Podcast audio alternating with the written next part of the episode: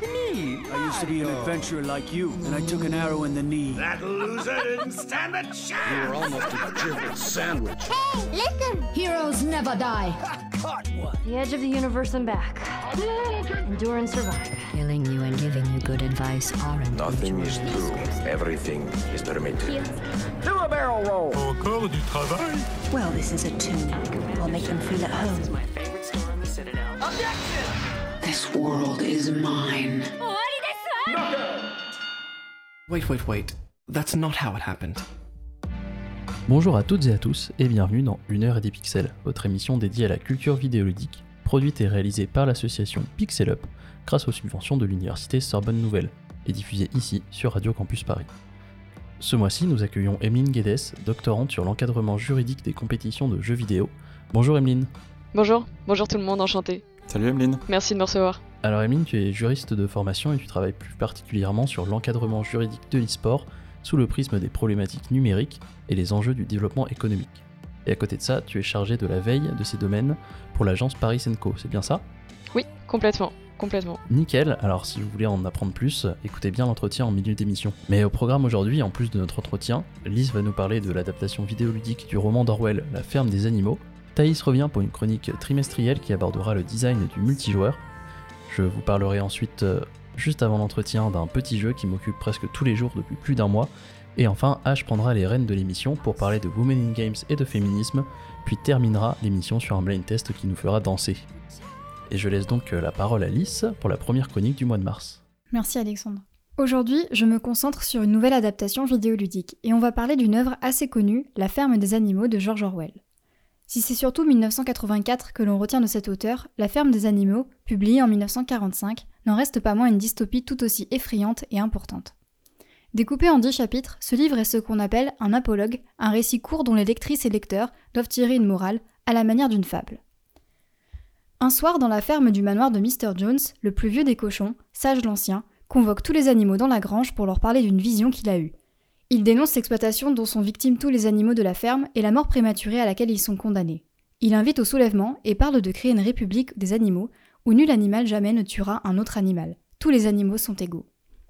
Il meurt quelque temps après et la révolte commence. Les animaux chassent Mr. Jones et ses employés. Deux cochons mènent le soulèvement, Boule de Neige et Napoléon, et ce sont eux qui vont prendre la direction de la ferme nouvellement baptisée la ferme des animaux. Si tout semble d'abord réuni pour qu'ils vivent libres et heureux, on s'aperçoit très vite que l'égalité proclamée par les cochons n'est pas tout à fait respectée.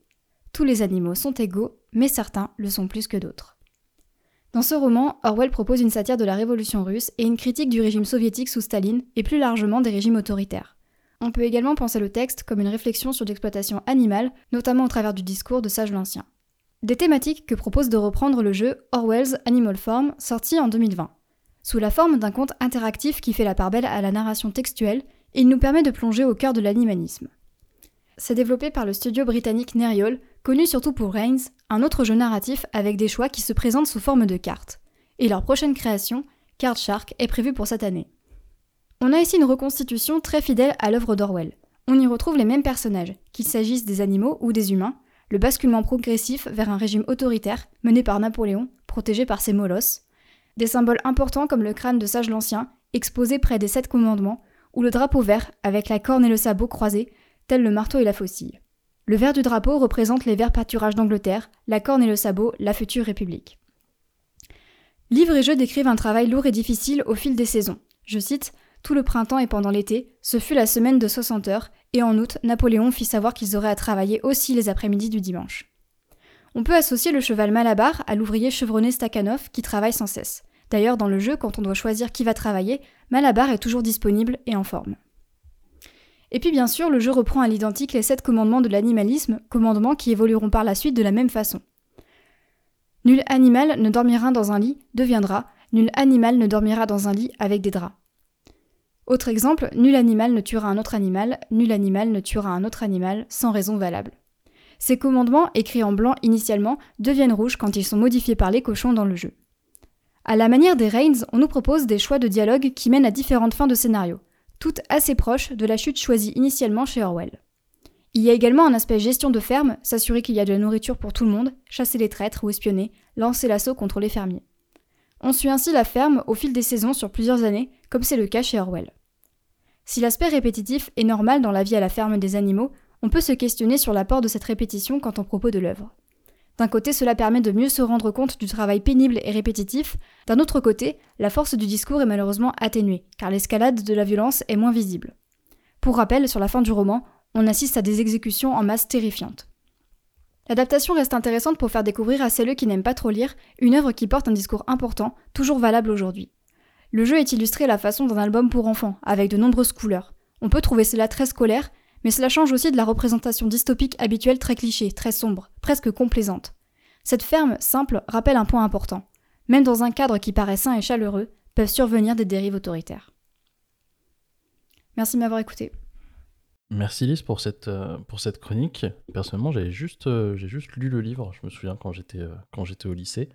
Mais tu m'as donné quand même pas mal envie d'aller voir ce jeu dont j'ai entendu parler, mais j'ai jamais vraiment poussé plus loin. Donc ça m'a l'air fort intéressant. Tu devrais retrouver globalement le ce que tu as lu parce que c'est très très vraiment même textuellement c'est c'est quasiment au mot près la, la même chose quoi. Merci pour la chronique, c'était super intéressant. Je me demandais, euh, est-ce que du coup, le fait qu'il y ait, euh, ce, côté euh, un peu plus, euh, on accentue un peu plus la vie, quotidienne, etc., est-ce que ça vient aussi importer un propos différent, typiquement de, de, montrer aussi comment les gens, comment les gens s'épuisent ou comment les gens vivent et enfin voilà, avoir, avoir un truc plus ancré, plus ancré justement dans le quotidien et dans cette lente dans, ce, dans ces lents changements dans l'intime, etc. Ou est-ce que c'est un peu pas assez exploité justement et c'est vraiment une, juste une perte par rapport au roman, comme tu disais? Il y a un peu des deux parce que euh, il y a des éléments qui sont pas forcément euh, qu'il n'y a pas dans le roman. Par exemple euh, il y a les, les, bâtiments qui vont s'abîmer qui vont être euh, qui vont prendre l'eau qui vont prendre le froid. Et si on fait rien en fait pour les réparer ça va impacter en fait toute notre suite du jeu et on n'aura pas exactement les mêmes les mêmes cheminements. Donc ça, ça a quand même un intérêt mais disons que ouais, ça, ça dépend les choix qu'on fait et, ce qui se passe. Quoi. Après, ça reste quand même très répétitif. Sur les saisons, il y a peu de nouvelles actions à chaque fois qui sont, qui sont proposées. Ça, sur, je sais pas, ça, ça se déroule à peu près entre 4 et 7 années. Et euh, bah, on a souvent les mêmes choses qui reviennent, les mêmes choix à chaque fois à faire, donc c'est assez, euh, ça devient vite redondant. Est-ce que le, le fait d'être, euh, comment dire, que le roman soit mis en jeu apporte véritablement quelque chose à l'œuvre originelle, sachant qu'en plus, le, comme tu l'as, comme tu l'as précisé, on est quand même très très proche du texte euh, d'Orwell au départ. Est-ce que tu trouves que ça, par rapport à ta lecture du, de l'ouvrage, le fait de jouer au jeu a apporté une nouvelle dimension à, ce que voulait dire Orwell? Non, pour moi pas du tout. Enfin, je, dirais même que j'étais un peu déçue de la fin parce que je sais que la fin du roman m'avait vraiment laissé une image assez, assez marquante. Euh, et ça n'a pas vraiment été le cas du jeu. Enfin, j'étais un peu. Euh, ouais, je sais pas, ça, ça m'a un peu déçu.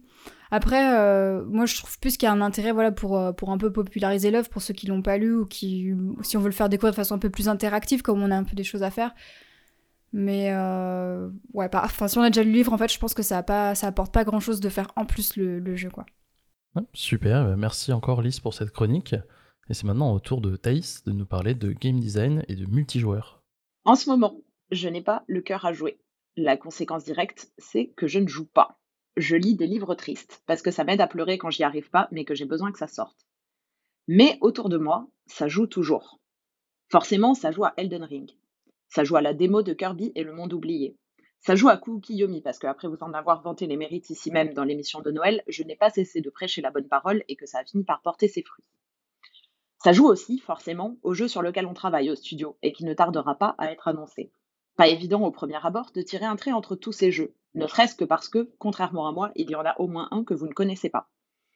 Et pourtant, c'est ces quatre jeux qui m'ont donné envie de parler ici de multijoueurs. À vrai dire, de toute ma modeste carrière de game designer, je n'ai jamais vraiment travaillé sur un jeu solo. Quelques game jams tout au plus, et encore, pas toutes. Quand je peux faire du multi, je fais du multi, même en jam. C'est assez différent de mon expérience de l'autre côté, où j'ai plutôt tendance à m'enquiller des kilomètres de JRPG dans l'intimité de mon petit écran de Switch. Mais voilà, scoop, les jeux qu'on aime faire et ceux auxquels on aime jouer ne sont pas automatiquement les mêmes. À titre personnel, j'aime carrément à croire que je design pour le multi parce que je sais ce que je lui reproche souvent. Je design aussi pour le multi parce que je sais, d'expérience, que quand je me sens comme je me sens aujourd'hui et que je n'ai pas le cœur à jouer, c'est le multi qui m'y redonnera goût, comme à chaque fois. La dernière fois, c'était Streets of Rage 4, sur un projo, une nuit d'été dans le sud de la France, dont je chéris le souvenir jusqu'à l'exact moment où on abandonne après une énième tentative de combat final perforée par le seum et les moustiques. Ça n'est que partie remise. Et on n'est pas à l'abri que la prochaine fois aussi Streets of Rage 4 soit le multi qui me fasse reprendre une manette because of unfinished business. Il y a plein de façons de designer pour le multi parce qu'il y a plein de façons d'interagir entre personnes. Pour commencer, il y a bien sûr la grande opposition entre compétition et coopération et leur cousine, la coopétition. Mais aujourd'hui, je vais m'intéresser plus particulièrement à la coopération. Déjà parce que c'est ce que je préfère, et ensuite parce que je pense qu'en ce moment, ce serait pas du luxe de se souvenir un peu d'à quel point la coopération est protéiforme et d'à quel point on peut cacher des idées différentes derrière ce simple mot. Si on reprend nos exemples du début, la coop d'Elden Ring n'est pas une évidence. Elle est symétrique et asynchrone.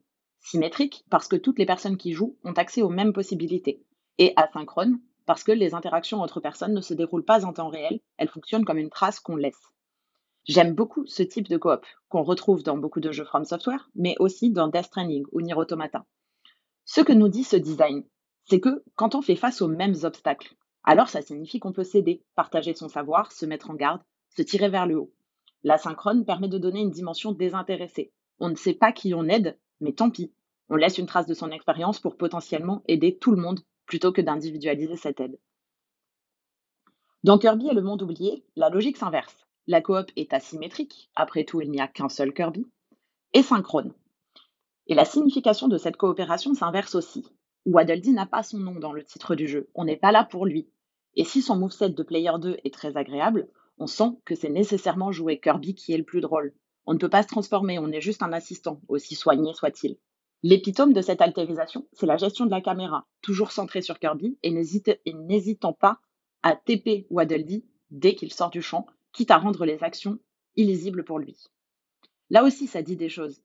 Ça dit qu'il n'y a jamais qu'un seul vrai héros, mais qu'on peut l'aider au long du chemin, qu'une personne providentielle existe et que le monde existe pour des gens importants, et que seul un Waddle ne peut pas naviguer le monde de Kirby. Il n'est pas fait pour lui. Personnellement, quand je design pour le multi, j'essaie de penser au sens que ça aura avant de penser à la façon de le mettre en place.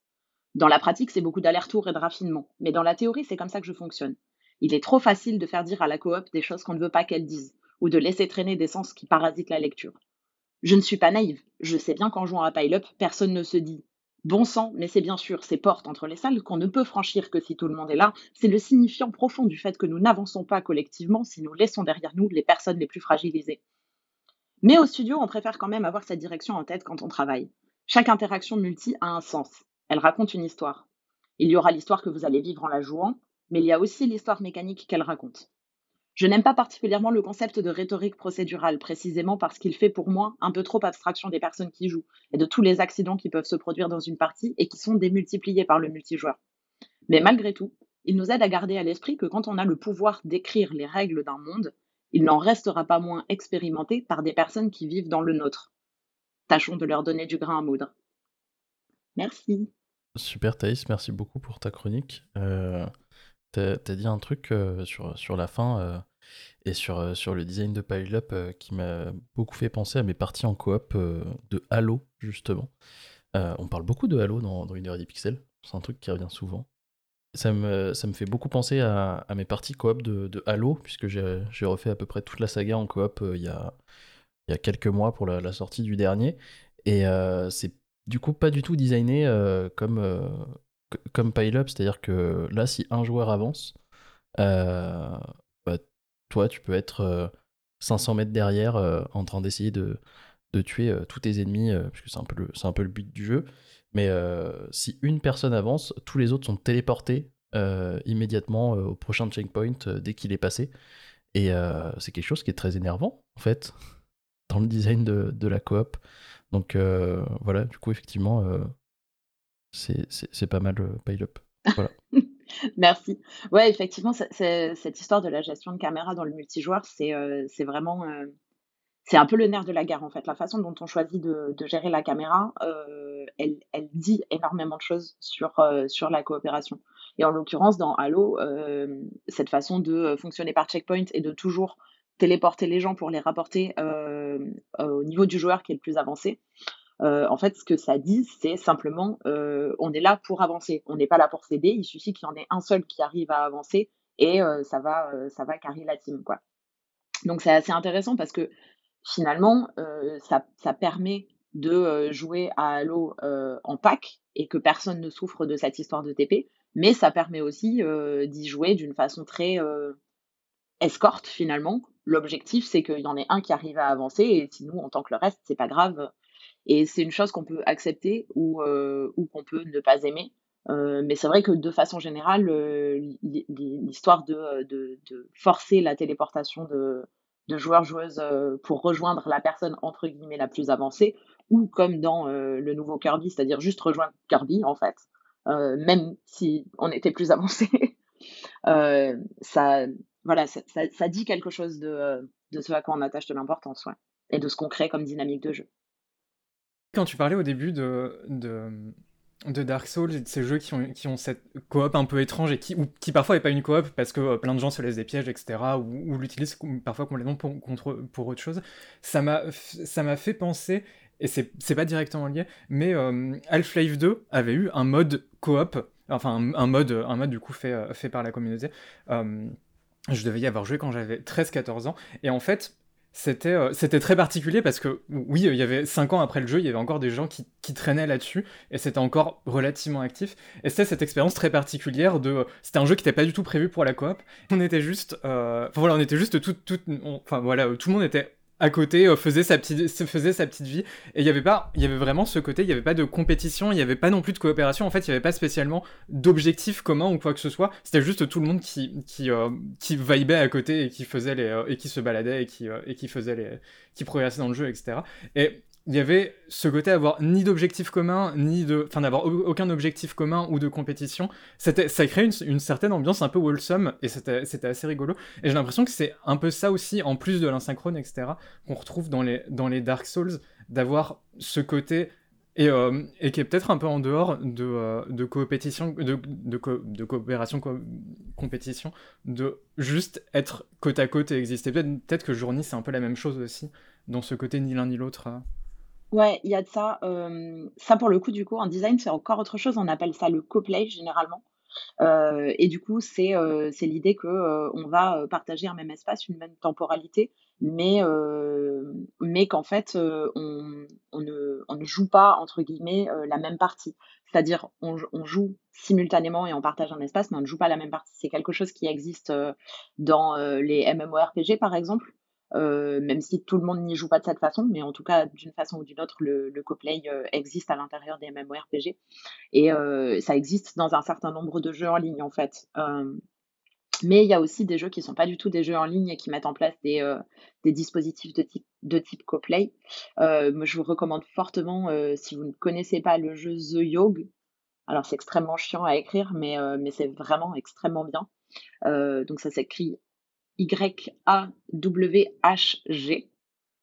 Et, euh, et, du coup, c'est un, un, jeu narratif euh, textuel en multijoueur, euh, qui est une sorte de, visual novel, dans lequel on va tous simultanément, au tour par tour, enfin du coup pas simultanément, on va tous au tour par tour, mais dans une seule et même partie, vivre une histoire à l'intérieur de ce monde et, et prendre chacun nos décisions sans qu'elles aient d'impact absolument sur, sur la partie des autres. Et effectivement, le, coplay, euh, c'est, euh, on le voit assez peu. Euh, c'est quelque chose qui est, assez peu exploité, en tout cas seul. souvent, il peut cohabiter avec de la compétition ou, de la coopération, mais c'est vrai qu'il existe rarement pour lui-même. Mais les, jeux dans lesquels il existe pour lui-même sont des jeux assez précieux, je trouve. Merci encore Thaïs pour cette chronique. Euh, ça va être à, mon tour de, vous parler et il faut que je vous avoue un truc euh, que j'ai trouvé euh, toujours un peu honteux pour aucune raison. mais j'adore les jeux télé où on apprend des choses. j'ai passé une bonne partie de ma prépa à regarder des replays de questions pour un champion, qui sont d'ailleurs tous en accès libre sur YouTube. Et même si l'émission ne m'a jamais vraiment plu, j'adore le principe de motus. Alors quand mi-janvier, la déferlante Wordle s'abat sur les réseaux sociaux, c'est le moment pour moi de surfer sur la vague et de me prendre quelques murs. Wordle, c'est un petit jeu sur navigateur, développé par Josh Wardle, ça ne s'invente pas, et qui reprend le principe du motus. Vous avez 6 essais pour trouver un mot de 5 lettres, bien sûr en anglais, sinon c'est pas drôle. Un peu moins maintenant, mais j'y ai passé à peu près 10 minutes par jour pendant presque un mois. C'est le petit jeu du métro, le petit jeu des toilettes, le petit jeu de la salle d'attente du test PCR. Vraiment un jeu à vous rendre accro. Et vous avez dû entendre parler des différents rachats ces derniers mois, notamment Activision Blizzard racheté par Microsoft. Et d'ailleurs, si les campagnes des derniers Call of Duty arrivent dans le Game Pass, je ne réponds bien sûr plus de rien. Mais la palme du rachat le plus original, et pourtant très logique, revient au New York Times qui a racheté son jeu à Josh Wardle pour l'intégrer sur leur site web. Chapeau bas donc pour ce move inattendu. Mais ce qui m'a passionné ces dernières semaines, c'est le nombre infini de déclinaisons de Wordle créées par d'autres développeurs et développeuses. On a bien sûr le mot, qui est l'équivalent en français, le sutom, qui là reprend exactement le motus, sutom, motus, quordle et octordle, où il faut trouver respectivement 4 et 8 mots en même temps. C'est très dur, mais euh, quand vous réussirez votre premier, euh, je pense que vous serez très très heureux.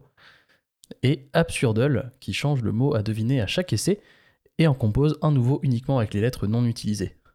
Celui-là m'a été euh, recommandé par Thaïs et j'ai toujours pas réussi à en faire un. Et même pour mes mélomanes sûrs, Hurdle, H-E-A-R-D-L-E, qui vous demande de trouver, toujours en 6 essais, une musique en en écoutant seulement les premières secondes. Ça, pareil, j'ai toujours pas réussi. Euh, c'est super dur, mais c'est très rigolo. Alors moi, j'en ai vu certains ici euh, partager sur Twitter leur victoire de Wordle. Et ma petite question, c'est est-ce que vous y jouez toujours Ou est-ce que vous êtes passé sur des déclinaisons peut-être en français ou, ou sur d'autres thèmes? Ouais, moi j'y ai beaucoup joué aussi. Wordle, le mot, Sutom et puis un petit peu Octordle aussi. C'était ma petite activité quotidienne le matin aussi. Ouais, moi j'avoue, j'ai toujours euh, sur mon téléphone, dans le navigateur web, j'ai euh, une, une des fenêtres qui a euh, tous les onglets avec tous les Wordle et toutes les variations que, que je fais. Alors je les fais plus nécessairement quotidiennement maintenant, mais, mais en revanche, dès que j'ai un trou ou, ou une pause ou n'importe quoi, si je m'ennuie en attendant le train, je vais, je vais toujours finir par le rouvrir en fait, parce que c'est vrai que ça, ça a cette ça a cette espèce de, de simplicité et d'évidence euh, qui, est, euh, qui est hyper agréable, quoi. Et euh, tu l'as pas mentionné dans ta chronique, mais je ne sais pas si vous connaissez Worldle, qui a un équivalent géographique. ouais, ouais. Et, et, pour le coup, celui-là, on le joue au bureau, on le met sur le projecteur, et en fait, ça projette la silhouette d'un pays. Et je vais vous faire des propositions de noms. Et ensuite, il y a un petit système qui va te dire euh, le, le, pays en question, euh, dans quelle direction il se trouve par rapport à celui-là, euh, à combien de kilomètres, et ainsi de suite. Et, et pour le coup, c'est une variation qui est hyper difficile, mais qui est hyper chouette et très très originale. Je vous recommande. Worldle, c'est comme Wordle, mais avec le L de World. Moi, j'avoue, je, je, je, vois l'effervescence hein, sur, sur les réseaux sociaux, etc. Plusieurs fois, je me suis dit, vas-y, je vais tenter. Mais j'ai tellement peur de ce côté trop addictif où, tu sais, tu fais une pause de 10 minutes et après, finalement, ça te fait une demi-heure pour essayer de trouver un mot ou, ou, je, ou je ne sais quoi. Mais euh, j'avoue que le Wordle, euh, je ne connaissais pas. Et donc, bah, merci, euh, merci Thaïs pour, euh, pour cette... Oui, c'est Thaïs, oui. Euh, pour, pour cette info parce que je pense qu'en en team building d'équipe, tu vois, ça peut être ça peut être un truc euh, hyper, euh, hyper cool et, hyper rapide. Donc merci de, de ce petit filon euh, en tout cas. Mon plaisir. Perso, j'ai abandonné Wordle, très vite parce que, parce que ma meuf passait toujours derrière et me, et me chuchotait les, les réponses à l'oreille. et que du coup, je pouvais pas poster mon, mon Wordle du jour parce que c'était pas moi qui l'avais trouvé. Mais, mais, mais mais oui, euh, vu, que, vu que Wordle a ce côté, euh, a un peu cette, lui aussi cette communication asynchrone où on, où on, partage ses résultats et des petits indices avec les, avec les autres gens sur les réseaux sociaux, est-ce que Wordle ce serait pas le Dark Souls des Motus? En plus, c'est pas un peu devenu plus dur depuis que c'est passé. Euh, ça a changé le journal, non Je crois. Le... Bah depuis que c'est depuis que c'est au New York Times, il y a pas mal de gens qui se plaignent que effectivement c'est plus dur. Ouais, la vérité, c'est qu'en fait, maintenant, il en existe tellement que euh, je trouve que la, difficulté euh, des, des, des, mots est pas vraiment un problème, en fait, parce que bah, il y en a qui, qui existent avec des banques de mots plus ou moins difficiles et, et ainsi de suite. Donc c'est pour ça que il y a, y a dans, le, dans le concept une espèce d'évidence qui fait que on, trouvera de toute façon, on en trouvera un qui nous convient, quoi. Jean? Oui, alors en ce qui me concerne, j'ai jamais, j'ai jamais touché à Wordle ni, ni à ses dérivés parce que ça m'attire pas du tout et que je pense aussi, je j'ai pas assez confiance dans mes, en mes, comment dire, en mon niveau d'anglais. Euh, mais en revanche, j'ai vu passer sur le réseau un truc que j'ai trouvé vraiment très chouette, c'est que pour l'affichage des résultats, les gens affichaient ces, affichent ces grilles avec les, les petites icônes de couleurs. Euh, et j'ai vu qu'il y avait un mode, alors je sais pas comment comment ils sont débrouillés, je suis pas allé me renseigner, mais peut-être un bot qui a fait ça, où en fait les résultats sont affichés sous la forme d'un screenshot pris dans Townscaper, un tout petit jeu indé de construction de, de ville. Euh, dans lesquels les blocs de maison qu'on peut euh, qu'on peut euh, créer et empiler ont des ont plein de couleurs différentes et donc du coup le au lieu de que les résultats soient affichés sous la forme d'une grille avec des petites des, des, des émojis de carrés ou de ronds de couleurs, ça ça crée une toute mini ville, un petit bâtiment euh, qui correspond euh, aux résultats et je trouve ça je trouve ça hyper mignon et hyper chouette. Je sais pas si jamais vous avez déjà vu passer ça, mais j'ai trouvé ça très cool. Et sinon, jouer à Townscaper, c'est super chouette. Je plus. C'est vrai, jouer à Townscaper. Petit moment musique avant de retrouver Jean et notre invité. On s'écoute Into the Wilderness, Onto New Voyages, composé par Michiko Naoke pour Wild Arms.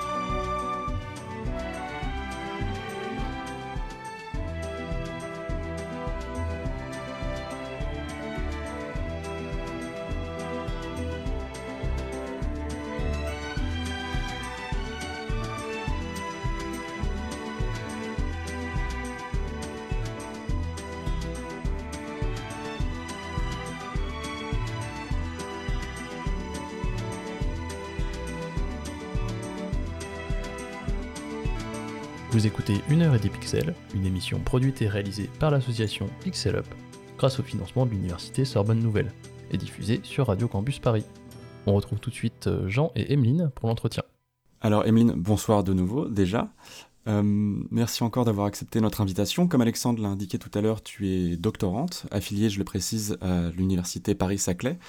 Tu travailles sur l'encadrement juridique des compétitions de jeux vidéo et je suis ravi de t'accueillir pour cet entretien car ça fait longtemps que je voulais parler d'e-sport avec l'un ou l'une de nos invités et je suis d'autant plus heureux d'aborder ce sujet avec toi par le prisme de la législation, disons, parce qu'à mon avis c'est une facette de l'e-sport qui n'est pas assez évoquée et qu'on connaît mal ou en tout cas trop peu.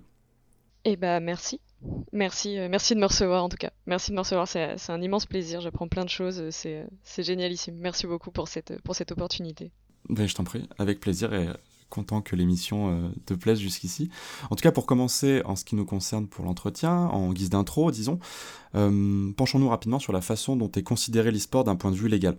comment comment a évolué juridiquement l'e-sport en France de ses débuts jusqu'à aujourd'hui? Quelles ont été les, les, grandes étapes de son évolution juridique? Si jamais on peut distinguer des étapes précises.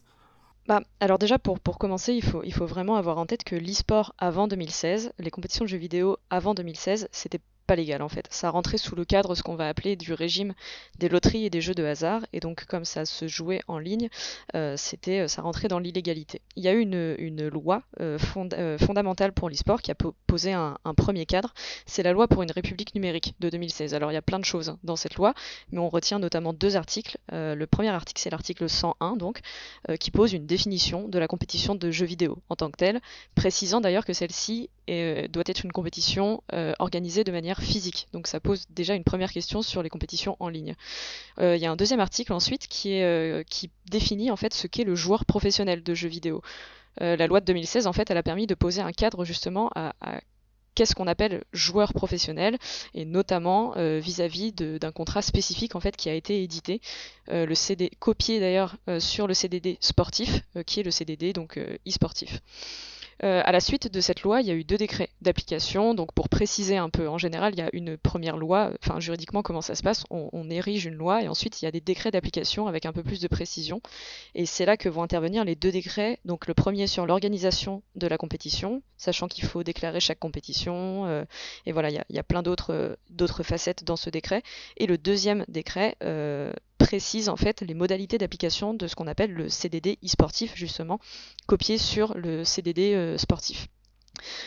À l'heure actuelle, voilà le cadre global. Ce qu'il faut noter aussi, euh, cependant, c'est que là, depuis un an, un an ou deux même, euh, il y a une multiplication des propositions de loi. On va avoir par exemple une proposition de loi sur la fiscalité des compétitions. Alors c'est un amendement à une, loi en l'occurrence. Euh, on va avoir une proposition de loi qui a été votée d'ailleurs sur l'encadrement des, des, formateurs des formateurs e-sportifs et euh, par exemple, il y a eu une loi euh, proposée là très récemment sur le développement d'une pratique saine avec notamment un parcours de, on va dire, euh, un peu à la, sport-études, notamment avec des repérages pour les espoirs, etc. Donc voilà, à l'heure actuelle, voilà le cadre et on note une multiplication quand même des, propositions de loi sur le sujet. Hmm, ok. Et euh, on viendra sur, euh, sur certains points, notamment le statut des, des joueurs et joueuses professionnelles. Mais rapidement, en, vraiment en quelques mots, est-ce que euh, là c'est la situation française Comment on se situe par rapport au, au reste du monde d'un point de vue d'un point de vue juridique sur l'e-sport? Est-ce qu'on est du coup c'est tout le monde en est à peu près au même point en train de, de multiplier un petit peu les initiatives juridiques ou il y en a où c'est déjà très fixé ou d'autres encore où c'est c'est toujours laissé un petit peu à l'état à l'état sauvage?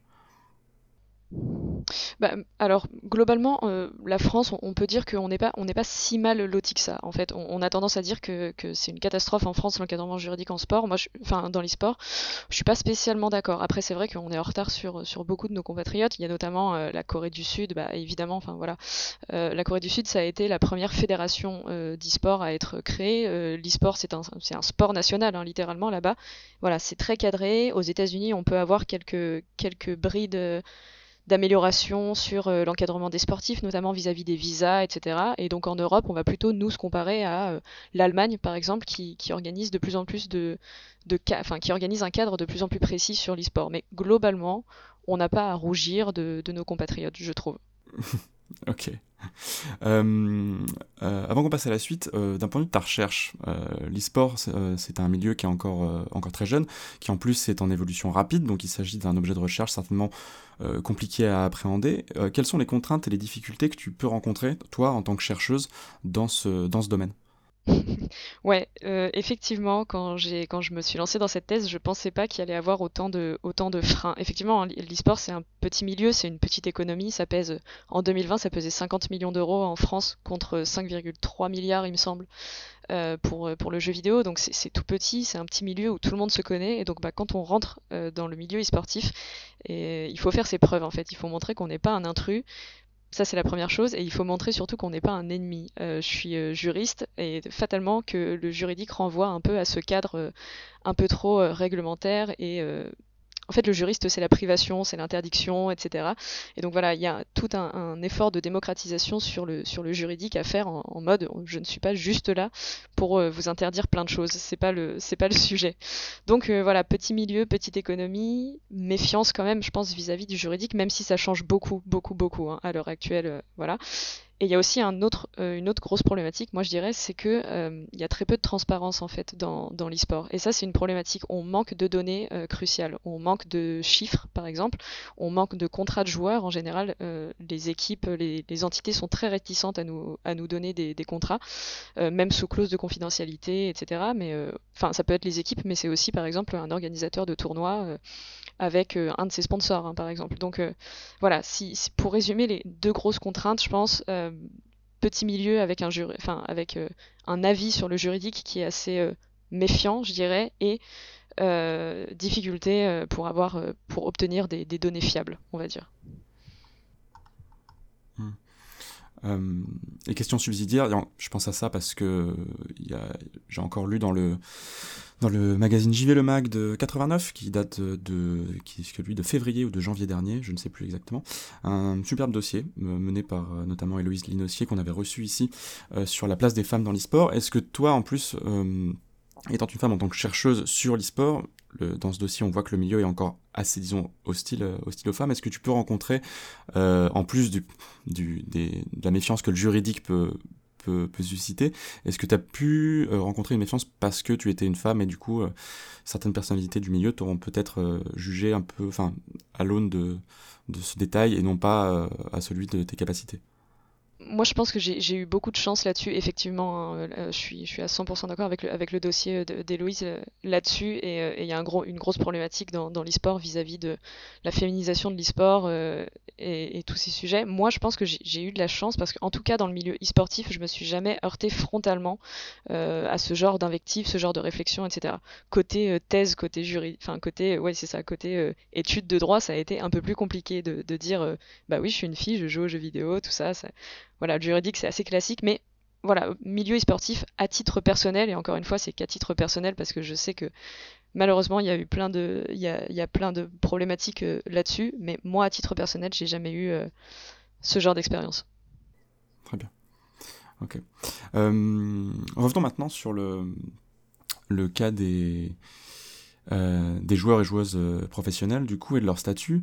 Euh, tu dis que c'est depuis 2016 que du coup le, le, statut, enfin on a légiféré sur leur euh, sur leur statut. Est-ce que tout le monde, enfin parle-nous du coup un petit peu de ce CDD spécifique et sinon en, en termes de, de, de, statut, est-ce que tout le monde est logé à la même enseigne chez les joueurs et les joueuses ou est-ce qu'il existe plusieurs cas de figure, plusieurs types de de, de, de, contrats, de, de, de régime, d'assurance, de, de, de, type de rémunération. Voilà, comment, comment ça se passe pour les, pour les professionnels du milieu?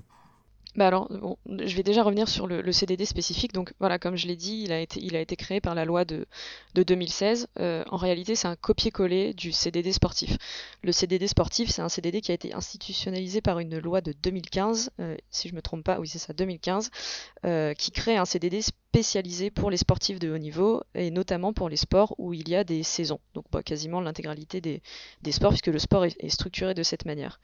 Euh, c'est un copier-coller et donc le problème d'un copier-coller, c'est que bah, on, y reviendra très certainement après, mais l'e-sport c'est pas 100% un, sport et donc bah, du coup il convient pas à de nombreux égards. C'est-à-dire que en, normalement la règle, tous les joueurs en France euh, d'e-sport devraient être embauchés sous euh, le régime du CDD spécifique. En pratique, en fait, on voit qu'il y a très très peu de joueurs qui sont, qui sont sous ce contrat. Et donc, en général, ils adoptent euh, un autre contrat qui s'appelle euh, le contrat de micro-entrepreneur, donc anciennement auto-entrepreneur. Euh, c'est un contrat, en fait, donc le joueur crée sa société à part. souvent seul en tant qu'auto-entrepreneur, donc sous le régime du micro-entrepreneur, et il conclut un contrat de prestation de service en fait avec la société. Ça pose plein de problématiques là encore parce que niveau sécurité des joueurs notamment euh, pour tout ce qui est euh, du salaire, pour tout ce qui est du régime des retraites, du régime des assurances, etc. Il y a plein de problématiques. Mais le problème c'est que le CDD spécifique de l'autre côté engendre de nombreuses problématiques euh, tout, au, tout autant si ce n'est plus en fait, c'est-à-dire que bah, la saisonnalité dans l'e-sport, elle n'est pas fixée comme une saisonnalité sportive. Il y a aussi d'autres problématiques qui sont que pour délivrer ces CDD spécifiques, il faut un agrément qui est donné par le ministère de l'Intérieur euh, aux équipes qui demandent, qui cet agrément sous certaines conditions. Et au final, il s'avère que l'agrément est hyper difficile à avoir. Enfin, vraiment, c'est la croix et la bannière. Et la troisièmement, enfin, troisièmement, c'est vraiment le coût de ce CDD en fait qui pose problème. aujourd'hui, le, le, CDD spécifique est très coûteux en fait. Et c'est une problématique à laquelle les équipes n'arrivent pas forcément, n'arrivent pas forcément à, à, joindre les deux bouts en fait. Et donc du coup, ils préfèrent embaucher sous le régime des auto-entrepreneurs.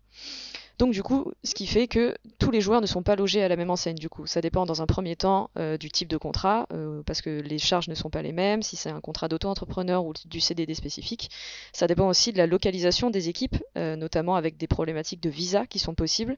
Ça dépend des contrats de sponsoring qui sont qui sont conclus avec les joueurs, notamment. Quelqu'un, un joueur, par exemple Ziwu, on se doute bien que, qui est un des meilleurs joueurs sur la scène CSGO, on se doute bien que niveau sponsoring, ça va pour lui. En revanche, sur un petit joueur Hearthstone, qui est de rang mondial, hein, tout comme tout Ziwu, ça peut être un peu plus compliqué parce qu'on n'a pas la même visibilité. Et donc bah du coup, au-delà des contrats de sponsoring, ça dépend aussi du jeu. Donc ça dépend de plein de choses. Le statut du joueur, c'est un statut. Enfin, la question du statut des joueurs, c'est une question qui est assez compliquée quand même à, résoudre à l'heure actuelle. Euh, moi, j'en dis pas plus. C'est pas ma spécialité sur. Euh, c'est pas ma spécialité. C'est pas ce sur quoi je travaille dans, le cadre de ma thèse. Mais euh, il y a une thèse qui est en train d'être d'être réalisée par par un de mes confrères du coup qui s'appelle Célian Godefroy et qui fait sa thèse sur les contrats de l'e-sportif professionnel. Et donc là, je pense que voilà, si vous avez besoin d'infos, je vous renvoie à ces, euh, publications parce que parce qu'il est, il est forcément beaucoup plus expert que moi sur le sujet. Merci pour, euh, pour, le, pour le renvoi. Est-ce que, euh, juste petite, petite question, est-ce que toi, comment je me suis toujours posé la question, souvent ces joueurs professionnels peuvent être parfois très très jeunes, parfois même mineurs c'est des personnes peut-être pour qui les détails juridiques sont peut-être un peu éloignés de leurs préoccupations. Est-ce que du coup ils sont accompagnés? Est-ce que on voit les parents s'investir par exemple dans ces histoires de, contrats, de rémunération? Est-ce que ils font directement appel aussi à, des avocats? Comment comment est-ce que tu as pu euh, observer ce, comment dire la façon dont ils se dont ils se démènent un petit peu euh, avec ces problèmes juridiques? Euh, ouais, ouais, alors là, il y a une, une grosse évolution euh, d'ici, depuis, que, depuis que je suis arrivée dans le milieu. Donc moi, j'ai commencé ma thèse en, en 2010, alors officieusement en 2019, officiellement en 2020.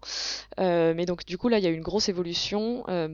Effectivement, il y a certains parents hein, qui, s'investissent beaucoup. Je pense notamment bah, bah, à la mère de, enfin aux parents de, euh, donc Mathieu Herbeau. Je pense également à la mère de, Sébastien Debs aussi sur, sur Dota. Et il y a, y a aussi, donc, donc ça, c'est des joueurs qui sont un peu plus, un peu plus mais aussi dans les joueurs euh, mineurs.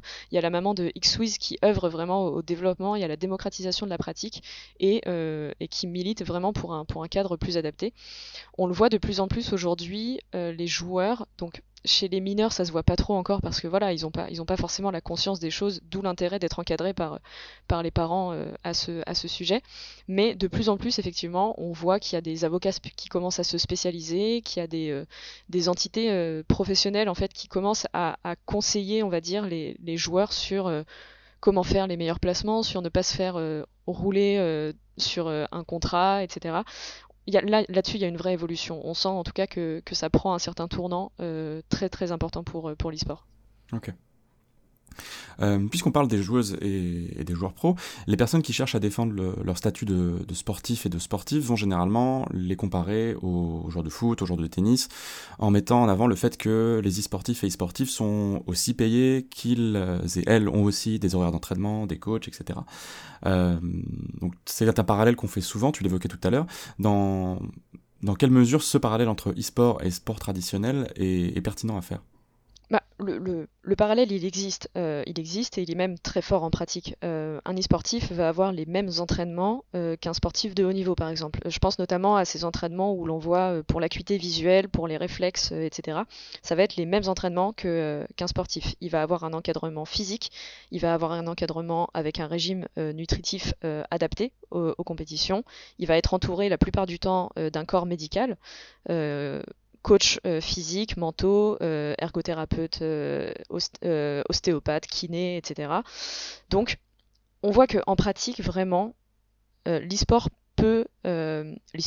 est un sport, est une pratique physique. en pratique, moi, j'ai pas, pas du tout de souci à, le dire, et je pense que c'est important même de le dire parce que ça œuvre vraiment à tout ce qui va être à éviter tous les clichés qu'on peut avoir sur l'e-sport et le jeu vidéo de manière générale. En revanche, juridiquement, qualifier l'e-sport de sport, c'est beaucoup plus complexe pour moi. pourquoi? Le plus gros sujet ici, ça va être que le support d'une compétition de jeux vidéo, c'est un jeu vidéo qui appartient à l'éditeur. Alors qui appartient? J'aime pas, trop dire. Sur lequel l'éditeur a, euh, a, tous les droits. Il a la propriété intellectuelle du jeu vidéo et donc il peut en faire ce qu'il veut. C'est la grosse différence en fait avec le sport où par exemple, bah, le ballon de foot par exemple, il n'appartient pas, euh, il n'appartient pas à, quiconque. Euh, un terrain de foot, alors certes. Les tribunes appartiennent, le, voilà, les stades appartiennent à des sociétés. En revanche, rien n'empêche d'aller faire un foot d'aller faire un foot dans un, dans un square ou quoi que ce soit. Le jeu vidéo, c'est pas possible. On est toujours, on doit toujours avoir une licence d'utilisation pour utiliser, enfin pour jouer au jeu. Et donc, c'est la grosse grosse différence euh, juridique pour moi euh, qui fait que l'e-sport ne peut pas être rattaché au régime, euh, au régime du sport. Parce que du coup, c'est beaucoup plus difficile en fait d'avoir une fédération par exemple, étant donné que les éditeurs sont, on va dire, les maîtres du jeu, littéralement. C'est eux qui décident de la vie ou de la mort d'un jeu vidéo s'ils le souhaitent, etc. Donc, voilà, là-dessus, il y a des questions qui se posent. Mais par exemple, on pourrait aussi aller au-delà du, régime sportif, on pourrait totalement envisager de rapprocher par exemple le joueur d'e-sport, pourquoi pas, du régime d'artiste-interprète par exemple. Le jeu vidéo, très rapidement, le jeu vidéo étant une œuvre de l'esprit, euh, il peut être interprété, il est interprété dans le cadre des compétitions de jeux vidéo par les joueurs. Donc, à la limite, pourquoi pas se rapprocher du régime euh, d'artiste-interprète. Tout ce que je dis, c'est que voilà, en conclusion, en pratique, l'e-sport est un sport, fondamentalement. Mais juridiquement, on ne peut pas copier le régime juridique du sport sur l'e-sport, ça, ne, fonctionnera, tout simplement pas. Et d'ailleurs, c'est un non-sujet hein, pour les acteurs du, secteur. Quand on, va, quand on va voir les acteurs du secteur à l'heure actuelle et qu'on leur dit mais alors du coup l'e-sport c'est un sport ou pas, en général ils s'énervent maintenant, ils en ont marre, ils sont au-delà de ça, tout ce qu'ils veulent en fait c'est un cadre propice au développement économique de leur secteur euh, un cadre propice au développement juridique et, euh, et voilà. Donc euh, ça commence à être un, non-sujet pour, pour les acteurs. Hmm. là, on touche à un, sujet important qui est de la propriété intellectuelle, euh, qui est ta spécialité d'ailleurs, tu m'en avais parlé. Euh, le fait que, les éditeurs du coup possèdent les, droits de ces jeux euh, pose un certain nombre de problèmes vis-à-vis de l'e-sport, et pour moi le tout premier qui saute aux yeux euh, est la situation d'oligopole dans laquelle on se trouve, puisqu'entre euh, Riot, Valve et surtout Microsoft, à la suite des rachats colossaux de ces, de ces derniers mois, avec ces trois éditeurs et deux trois autres, c'est une petite poignée en fait d'acteurs, d'éditeurs qui se trouvent à la tête de euh, tout l'e-sport mondial. Et donc du coup, quel genre de, danger cette situation peut représenter à la fois d'un point de vue politique, euh, économique et aussi juridique? Bah, oui, oui, complètement. Donc Alexandre en a, a parlé euh, tout à l'heure, le rachat d'Activision Blizzard par Microsoft. D'ailleurs, je pense hein, que, ce sera sur, que ce sera sur le l'Xbox Game Pass sans, sans exclusivité à mon avis, mais, euh, mais ce sera forcément, c'est bien là le but de, Microsoft avec, avec ce rachat pour moi. Euh, effectivement, euh, ces trois grands acteurs que sont Microsoft, Valve et Riot détiennent vraiment la majeure partie en fait des, jeux vidéo e-sportifs.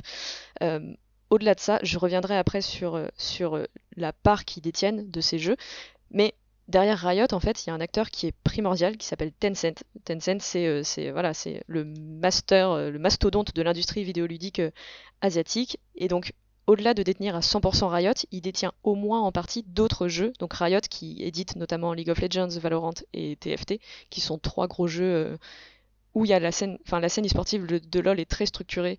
Valo, TFT, c'est en train de, naître, plus ou moins. mais Tencent détient aussi en partie, par exemple, Brawl Stars et Clash parce qu'il détient euh, de manière majoritaire le studio Supercell. Il détient aussi en partie Epic, euh, oui, à 40% Epic et donc le jeu Fortnite. Et il détient aussi en partie minoritaire, hein, cette fois-ci, mais Ubisoft, avec donc Rainbow Six. Si on prend aussi euh, Rocket League, Rocket League, c'est la société mère, c'est Epic, Epic détenu du coup euh, à 40% euh, par, Tencent. Donc au final, si on fait un, calcul global rapide, non exhaustif sur, sur le sujet, on se rend compte que à E3, donc Microsoft, Valve, Riot détiennent environ 60% de l'offre e-sportive. Tencent à lui tout seul, c'est 32%.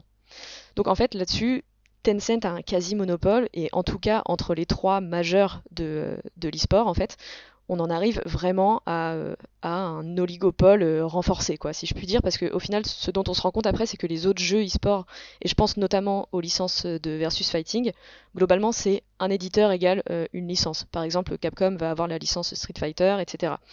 Donc voilà, après, le reste se limite à un éditeur avec une petite licence, et donc les dangers, en fait, de, de ça, c'est potentiellement l'écroulement de, des petits éditeurs, des scènes compétitives, des petits jeux. Je force le trait, hein, évidemment, mais admettons que, euh, Tencent demain euh, veuille régir toutes ces compétitions. Il fait un calendrier avec tous les jeux qui détient potentiellement. Euh, le calendrier est plein, ça laisse peu de place en fait à la scène du versus fighting, notamment. Baisse des acteurs, baisse du public, et donc voilà, a fortiori baisse des, baisse des gains pour, pour les petits, pour les plus petits en tout cas éditeurs. Donc voilà, il y a un autre danger, effectivement, avec le, rachat, d'Activision Blizzard par Microsoft. C'est l'exclu Microsoft sur les consoles, euh, sur les consoles Xbox. Ça ne se fera pas, je pense, parce que en fait, s'ils le font, ça pourrait être, être euh, une atteinte aux règles antitrust et donc euh, anticoncurrentielles américaines. Donc, je pense qu'ils ne le feront pas.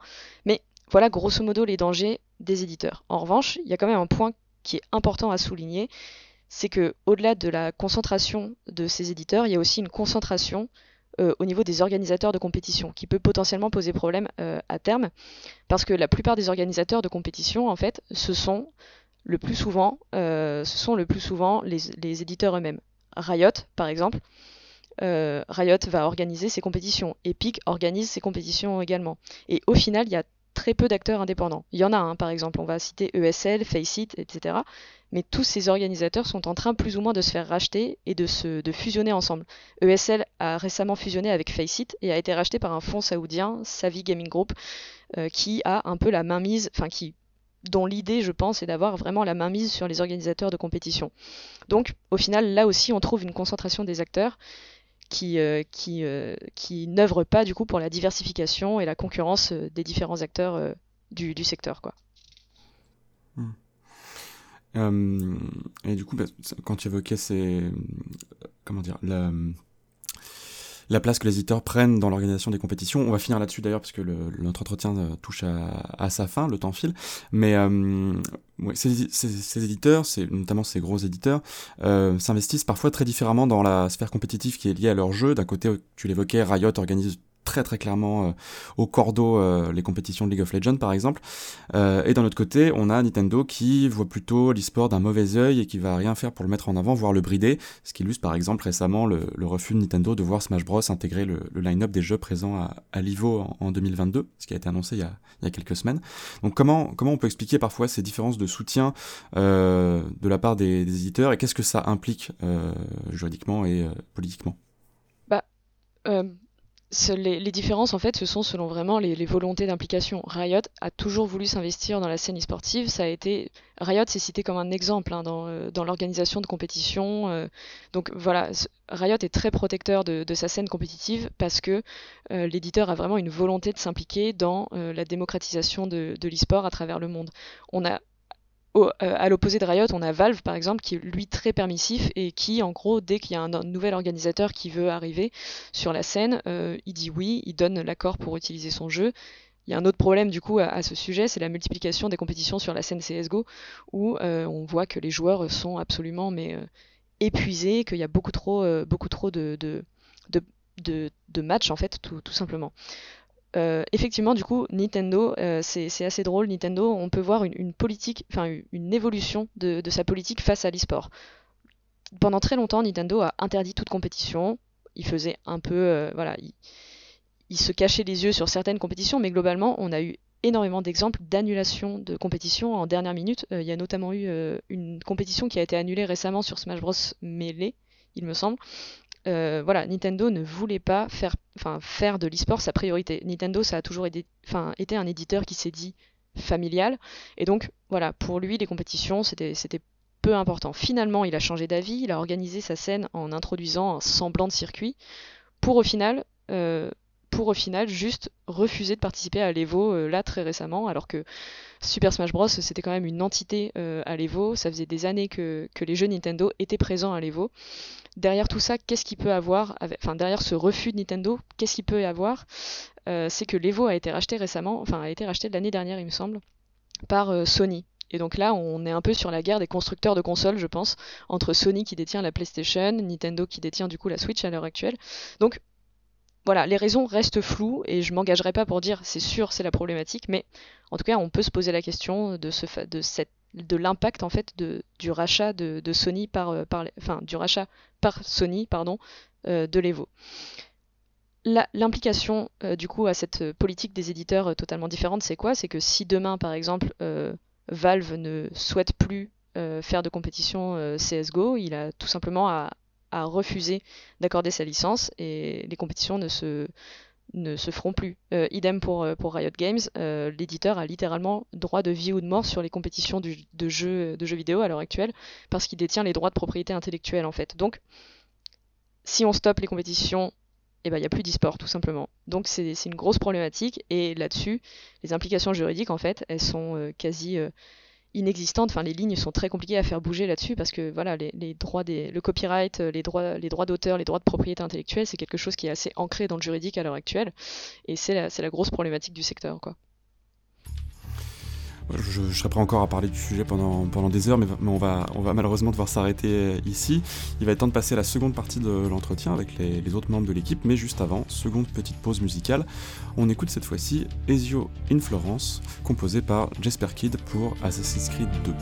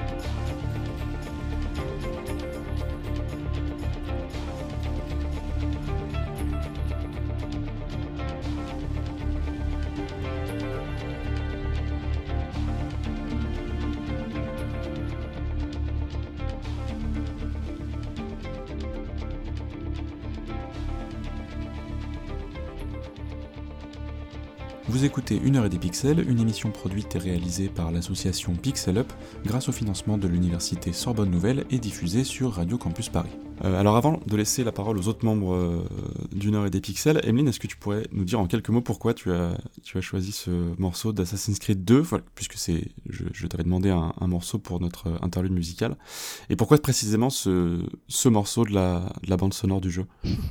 Euh, bah, bah, alors, bon, je pense que j'ai pas fait très original hein, sur, sur, la, sur la bande son. Assassin's Creed, pourquoi? Je pense que Assassin's Creed, c'est le, le jeu qui m'a, de manière générale, qui m'a ouvert vraiment à à toute cette période, enfin toute cette euh, toutes ces problématiques historiques, etc. Enfin, vraiment vis-à-vis d'Assassin's Creed, j'aimais déjà beaucoup l'histoire, mais grâce, à, grâce au jeu, euh, à la série Assassin's Creed, vraiment, euh, je me suis passionnée pour, pour l'histoire, pour, pour voilà, l'histoire des civilisations, etc.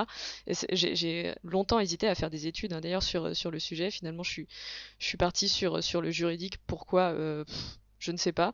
Mais euh, voilà, Assassin's Creed, ça m'a toujours fasciné, euh, historiquement parlant. Et au-delà de ça, euh, au-delà de ça, pourquoi cette, cette bande son Parce qu'en fait, Assassin's Creed 2, il est sorti en 2009. Donc moi, j'étais sur Xbox, je crois hein, qu'il est sorti en 2009. J'étais sur Xbox 360. Et je pense que c'est le premier jeu que j'ai réellement terminé de A à Z en, finissant vraiment tout. Euh, ouais, c'est arrivé tardivement, mais, euh, c'est vraiment le, jeu que j'ai fini, le premier jeu que j'ai fini. Et donc pourquoi cette bande son Parce que c'est un souvenir qui m'a vraiment ancré. C'est le moment où Ezio revient à Florence et euh, ça sonne un peu euh, ça sonne un peu badass quoi en fait. Et, euh, et j'adore ce morceau et je pense que dès que j'ai besoin de rédiger un peu par exemple dès, que je me mets à rédiger ma thèse par exemple c'est le premier morceau que je vais écouter vraiment. C'est voilà j'adore ce morceau et donc voilà c'était un petit un petit clin d'œil Merci beaucoup pour ta réponse. Je pense que à Ubisoft, on doit être hyper content de savoir que quelqu'un s'est passionné pour l'histoire grâce à leur jeu. Je, je pense que là, ils ont, c'est exactement ce qu'ils visent. Ils ont rempli leur contrat. Ils doivent être très heureux. Mais en tout cas, merci beaucoup. Et maintenant, je laisse le micro du coup euh, aux, aux, autres membres de l'équipe, si jamais ils ont des questions à te poser sur euh, tout ce qui touche euh, au juridique dans l'e-sport. Ouais, du coup, merci beaucoup pour cet entretien. C'était super intéressant. Euh en particulier, quand tu parlais, euh, quand tu parlais des, contrats freelance, etc., du fait que, que l'e-sport enfin, ouais, que de ce côté-là, ça reste relativement peu encadré.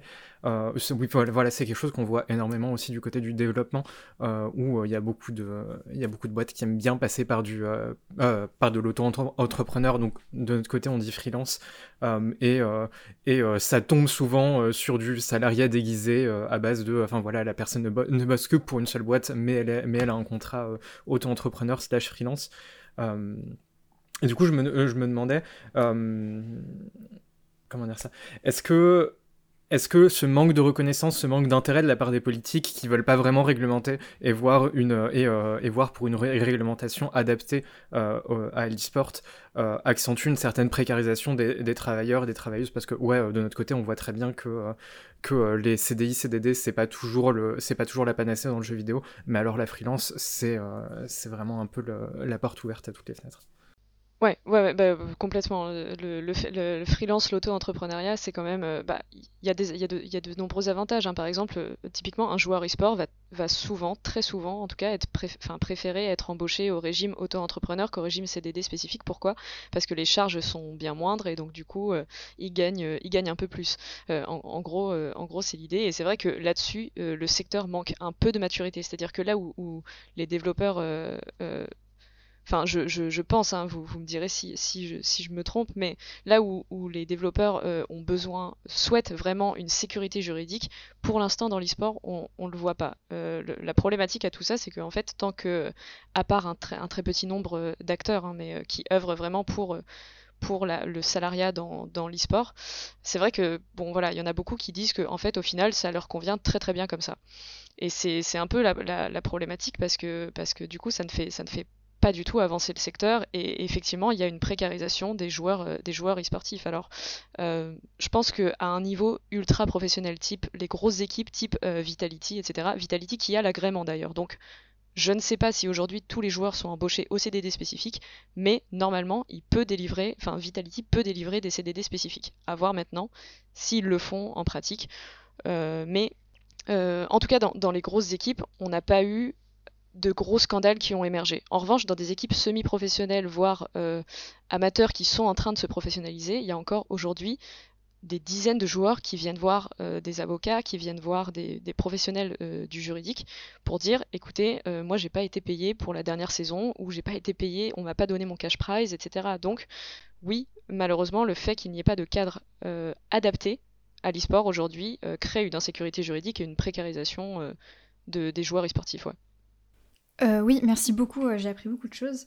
Euh, je me demandais, est-ce que justement le fait qu'il y ait encore cette absence de, cadre, ou enfin cette insécurité juridique, comme tu disais, c'est pas aussi renforcé par le fait, tu l'expliquais, qu'il n'y a pas beaucoup de transparence, qu'il y a peu de données fiables, et donc il n'y a pas forcément peut-être de, chiffres, de statistiques qui sont, qui sont bien établis? On n'a peut-être pas encore assez de recul? Ben ouais, ouais, ouais complètement. Euh, c'est sûr qu'aujourd'hui, euh, toutes les données seraient à disposition, on cernerait beaucoup plus vite le problème, et même de la part des, pouvoirs publics. Hein. C'est-à-dire que on peut dire hein, très clairement que les pouvoirs publics aujourd'hui ne sont pas très réactifs pour faire avancer l'e-sport. C'est pas leur priorité, etc. Et ça, euh, malheureusement, on est obligé de le dire. Mais il y a aussi une grosse problématique, c'est que tant que les chiffres, les clauses des contrats ne sont pas dévoilés de manière un peu plus transparente, et je ne parle pas de dévoiler juste les salaires des joueurs, etc., ça n'a pas d'intérêt. Enfin, ça, a moins, d'intérêt en tout cas que de dévoiler une clause par exemple d'exclusivité pour voir un peu s'il y a potentiellement une requalification en contrat de travail qui peut se faire, etc. tant qu'on n'a pas cette transparence, cette confiance est, qui, est, qui est arrivée un peu plus à maturité dans l'e-sport, malheureusement, euh, ça avancera toujours aussi, lentement euh, de ce point de vue. Mais comme du point de vue euh, des joueurs, que du point de vue, par exemple, des organisateurs de compétition, comme du point de vue droit de la concurrence, en fait, par exemple. Tant qu'on n'a pas une transparence sur certaines données, et encore une fois, il ne s'agit pas de tout dévoiler, hein, c'est pas c'est pas l'intérêt, mais de dévoiler ce qui est utile à faire progresser le secteur, on avancera de manière très, très lente, pour moi. Moi, je, je, rebondirais bien sur un, aspect un peu euh, différent de, de l'entretien, mais euh, je me posais la question de, euh, donc tu disais, tu es, en thèse de doctorat, au niveau des financements, comment ça se passe pour, pour ce type de recherche, et au niveau de l'encadrement aussi, et, et au, niveau du coup de de la relation avec, parce que du coup, nécessairement, tu, tu dois travailler avec beaucoup de beaucoup d'entreprises du secteur, du coup, pour réussir à, récupérer de l'information. Et du coup, je me demandais comment ça se passait. Est-ce qu'il y a de la contractualisation en chiffres, par exemple, ou est-ce que, euh, ou est-ce que, est-ce que du coup, tu arrives à obtenir des financements euh? Bah alors effectivement moi je suis en je suis euh, je suis euh, je suis en contrat cifre en fait. Donc euh, les, thèses enfin les financements c'est les financements classiques. Donc il y a le contrat doctoral il y a les thèses autofinancées et il y a le fameux contrat cifre pour ma part moi je suis je suis sous sous convention cifre du coup. Et, et donc je travaille avec avec donc Paris Senco qui est l'agence de développement économique de la de la ville de Paris. Enfin portée en partie par la ville de Paris, pas uniquement, mais, euh, et qui a une branche dédiée euh, à l'e-sport. Et euh, dans cette branche dédiée à l'e-sport, effectivement, on travaille avec, avec un nombre d'acteurs, voilà, tous les acteurs du secteur en fait, hein, quasiment, en France en tout cas. donc ce qui, ce qui m'aide grandement, moi, à avoir justement à recueillir certaines données et encore encore, même moi, à mon échelle, j'ai quand même certaines difficultés. Mais niveau financement, voilà comment ça se passe. Du coup, moi, je suis sous convention CIFRE je suis rémunérée du coup par mon entreprise, donc qui est Paris Co. Et, euh, et ensuite, il y a une convention tripartite entre euh, Paris Co, moi-même et euh, mon laboratoire de recherche, donc qui est à l'université Paris-Saclay. Enfin, le, laboratoire de recherche, c'est le CERDI. Et donc voilà, ça, on a contractualisé. Et moi, à titre personnel, pour aller recueillir des informations, comment ça se passe bah, Effectivement, ça va être comme, comme grâce à Level, donc grâce à la branche e-sport de Paris Co qui, le, qui s'appelle Level 256, euh, j'ai pas mal de contacts. Ça va être effectivement de les contacter dans un premier temps et ensuite, à chaque fois, c'est une clause de confidentialité en fait que, que, je, fais, euh, que, que je fais signer en fait pour dire qu'il il, m'autorise à divulguer euh, des données dans ma thèse, dans le cadre de ma thèse et uniquement dans le cadre de ma thèse, de manière anonyme ou non. En fait, c'est, eux qui choisissent et donc à la suite de ça, on, on mène, on mène l'entretien de manière classique quoi. Imagine, tu bosses dans le jeu vidéo et t'es pas sous NDA. je bosse dans le jeu. Bah alors, je, bosse dans le jeu vidéo, oui et non, en fait. Enfin, euh, c'est quand même, ça a, ça a quand même une, spécificité, c'est que on est là pour accompagner des, euh, des jeunes entrepreneurs, en gros, euh, les faire évoluer, etc. Donc, effectivement, chez Parienco, nous n'avons pas de NDA. Après moi, je, en fait, c'est la, clause de confidentialité en fait que je fais signer aux personnes euh, avec qui je m'entretiens. En fait, elle est plutôt pour moi. Hein, euh, disons, disons-le clairement. C'est moi qui, euh, qui vais dire, vous inquiétez pas, si vous voulez garder l'anonymat, si vous voulez que telle ou telle donnée ne soit pas divulguée, ben, très bien, on le fait pas quoi. C'est, voilà, c'est une clause de confidentialité, on va dire bipartite, mais, mais qui est plus, qui est plus dans mon sens. En fait, plus que plus qu'un NDA classique, c'est vraiment pour leur dire qu'ils peuvent avoir confiance en fait, euh, que je suis pas l'ennemi en fait. Je suis pas là pour, euh, je suis pas là pour, euh, pour casser tout leur, tout leur business quoi en fait. Ouais, ouais, ouais, non, mais en vrai, de toute façon, tu as raison. C'est sûr que quand tu commences à toucher à, à, des relations avec des entreprises dans le cadre de la recherche, tu es obligé d'être. Enfin, tu es obligé de te protéger, en fait. Parce que, bah, complètement. clairement, clairement, ça peut. Enfin, on n'a pas envie que ça devienne conflictuel à la fois pour soi individuellement et à la fois pour le secteur de la recherche qui est, euh, qui est déjà assez compliqué quand il y a à avoir des relations avec des entreprises. Donc ouais, ça c'est normal. Complètement. Merci Jean d'avoir conduit cet entretien et merci Emeline pour tes réponses euh, très enrichissantes. On va continuer l'émission avec H euh, qui, va, qui va prendre les rênes un peu jusqu'à la fin. Tout d'abord avec ta chronique et ensuite avec le blind test. Merci Alex. Aujourd'hui, je voulais parler de Women in Games. Mais honnêtement, ce mois-ci, j'ai vraiment pas envie de faire de chronique. Il y a quelques jours, j'ai regardé les Pégases, la grande remise des prix des meilleurs jeux vidéo français. J'y ai vu défiler sur scène des agresseurs, des harceleurs, d'autres les ayant activement protégés. J'ai fini par faire le compte sur un petit coin de feuille pour tenir le coup. Et faut bien voir que perso, je connais pas grand monde dans le jeu vidéo. Mon compte était sûrement bien incomplet. On y a aussi vu défiler plusieurs discours rêvant de plus de diversité dans l'industrie. C'est très bien, mais tous s'accordaient sur le fait que le point central pour arriver à ça, c'était une meilleure représentation à l'écran. Ils déclaraient que le problème c'était la représentation, tout en serrant les mains d'agresseurs et de complices. C'est du foutage de gueule. Le problème il est là, dans l'industrie.